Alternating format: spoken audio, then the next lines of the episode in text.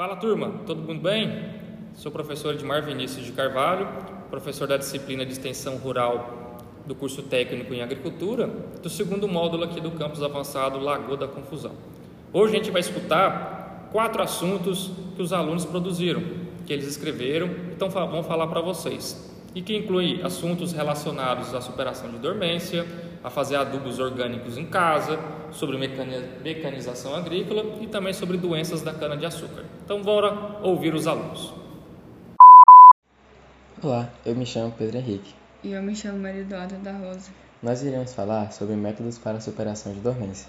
A dormência é um fenômeno caracterizado pela incapacidade do sêmen germinar durante um determinado período de tempo, sob combinação de condições ambientais que seriam favoráveis à germinação a partir do momento em que a semente supera a dormência.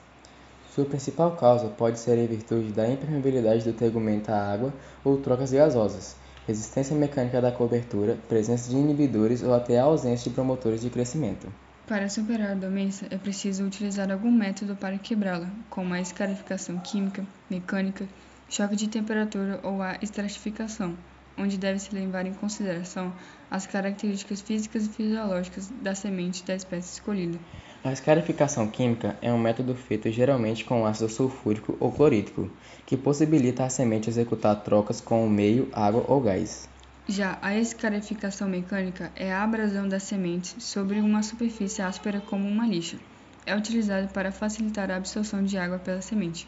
A estratificação consiste no tratamento úmido a baixa temperatura, auxiliando as sementes na maturação do embrião, trocas gasosas e embebição por água. O choque de temperatura é feito com alternância de temperatura, variando em aproximadamente 20 graus Celsius em período de 8 a 12 horas. O método de água quente é utilizado em sementes que apresentam hipermeabilidade no tegumento e consiste em imersão das sementes em água na temperatura de 76 a 100 graus Celsius, com um tempo de tratamento específico para cada espécie e obrigado por terem escutado o nosso material sobre métodos para a superação de dormência. E eu espero que não tenha ficado nenhuma dúvida. Olá, meu nome é Maria Eduarda Leal. E eu sou a Maria Eduarda Ramos. Hoje nós vamos falar sobre um tópico muito interessante para quem tem sua hortinha em casa e para quem planta suas frutas em casa também. Hoje vamos falar sobre os adubos orgânicos, feitos em casa e que são bem simples de fazer e aplicar nas suas plantas. A primeira receita é a borra de café, que é uma ótima para as folhosas. Vai deixar as folhas mais resistentes, mais verdinhas e vai ajudar elas a fazer a fotossíntese, além também de auxiliar no crescimento. Para fazer esse adubo é bem simples. Você pega a borra de café que você já utilizou, né, que você fez seu café, e guarda na geladeira por um dia em uma vasilha. Aí no outro dia pega uma garrafa PET de 2 litros e de água e põe as 6 colheres cheias de borra de café na garrafa. No final tem que ficar 3 dedos de ar da garrafa. Aí faz um furinho na tampa, tampe a garrafa e espere 5 dias. É, tem as perguntas, né? Tem que completar com água? Para aplicação, você deve jogar a água apenas em volta da planta, evitando cair nas folhas e cair apenas na terra. E vai colocando de 15 em 15 dias. É... Agora vamos fazer o adubo de casca de banana, é, que é ótimo para as plantas com florescência, né? E é rico, ele é rico em potássio. Primeiro descasca as bananas e coloca a casca para secar no sol por 5 dias, até elas estarem bem secas. Depois pegue essa casca, triture no liquidificador até virar um pó. Para a aplicação é bem simples. Pega o pó da casca de banana e faça uma vala ao redor da, da planta. Despeje o pó que você fez na vala e cubra com a terra. E depois rega a planta. E para funcionar, você tem que aplicar isso de 15 em 15 dias.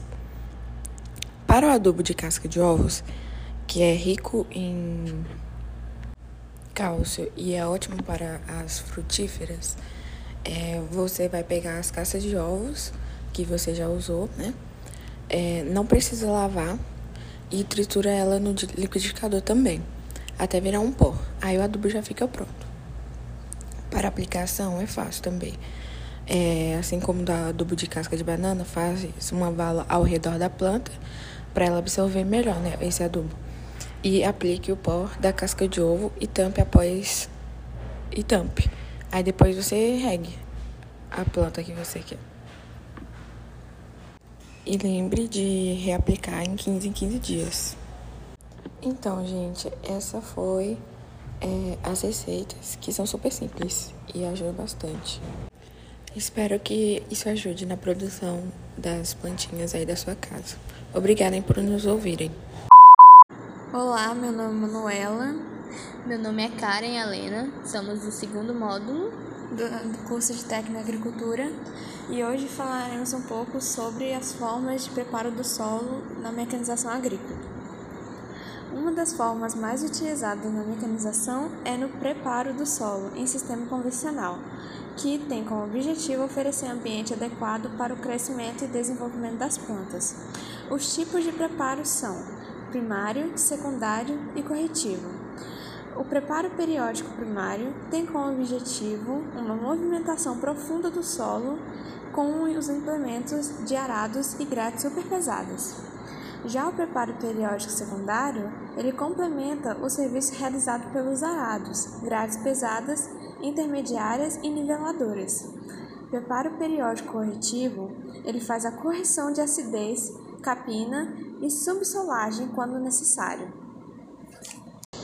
Aqui é a Karen eu vou falar sobre os arados. Os arados são utilizados para o revolvimento profundo do solo, incorporação de restos vegetais, controle de plantas daninhas e pode ser tanto de tração animal quanto mecânica. Os tipos de arados são de Iveca ou discos. O arado de Iveca tem como vantagem maior penetração 20 a 40 cm, maior capacidade de romper camadas compactadas. E as desvantagens é não recomendado para áreas pedregosas e com raízes sustentável, os impactos menor eficiência em áreas com muita palhada. Agora eu vou falar sobre o disco. O disco, a vantagem dele é que ele pode ser usado em locais com presença de pedras. Já a desvantagem, o disco tem como desvantagem a compactação do solo, assim com a perca de fertilidade do solo e também exerce manejo inadequado. Olá, me chamo Simone, estamos com a participação da Laís e somos estudantes do curso Técnico Agrícola e hoje vamos estar falando sobre as principais doenças na cana-de-açúcar e como prevenir e controlar elas. Laís, comenta um pouco para nós sobre a cana-de-açúcar. A cana-de-açúcar é uma cultura muito importante para o Brasil, a qual gera um grande movimento econômico em várias regiões. Mas alguns fatores influenciam negativamente na produtividade da cultura, o que pode reduzir o ganho, o aumento e o custo da produção com a cana-de-açúcar. Um desses fatores ou inimigos para a cana-de-açúcar são as doenças. Simone, quais são as principais doenças na cana-de-açúcar? Então, existem várias doenças que podem afetar a cana-de-açúcar.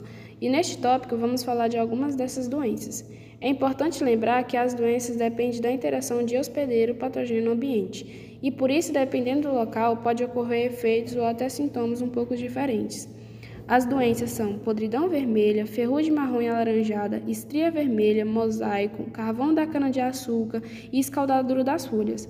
Mas hoje vamos estar falando sobre a podridão vermelha.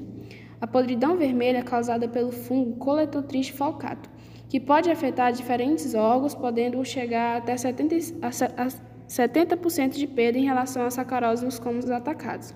Nos toletes, pode causar redução da germinação e morte das gemas. Nos comos, causa a podridão vermelha, que dá o nome da doença. Com o desenvolvimento da doença, nos colmos surgem bandas transversais brancas. Já nas folhas é possível observar lesões vermelhas na nervura central. E esse sintoma pode ser confundido pela deficiência de potássio na planta. Para diferenciar as doenças, você pode fazer um corte transversal na nervura da folha e se a cor vermelha estiver apenas na, nos bordos e o centro branco, é característico de deficiência de potássio. Se estiver vermelho em toda a área, é a podridão vermelha. Antes, esse fungo era conhecido por causar prejuízo quando entrava pelo furo da broca da cana, mas hoje há relatos que o fungo está entrando diretamente pelo tecido da planta. O ambiente úmido e temperatura elevada são condições favoráveis ao desenvolvimento desse fungo. E como prevenir essas doenças da cana-de-açúcar? Então, Laís, é muito importante prevenir as doenças no canavial.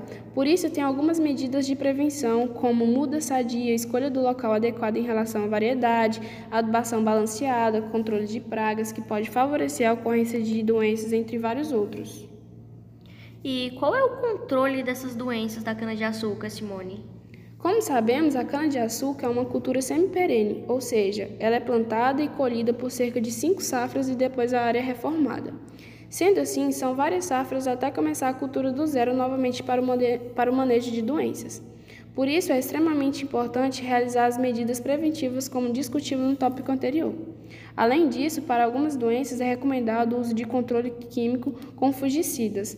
Lembre-se também que é muito importante monitorar o canavial para identificar quais fatores podem afetá-lo e se as doenças estão prejudicando. Outro ponto importante é conhecer todas as medidas de manejo para não utilizar apenas uma medida e também, e também isso relaciona ao custo e benefício. Ainda mais, a estratégia utilizada para eliminar as doenças existentes pode trazer um grande custo para o produtor rural. Muito bom. E qual é a conclusão desse assunto, Simone? Então, alguns, alguns inimigos podem reduzir a produtividade da cana, e é um fator que não podemos deixar de considerar são as doenças.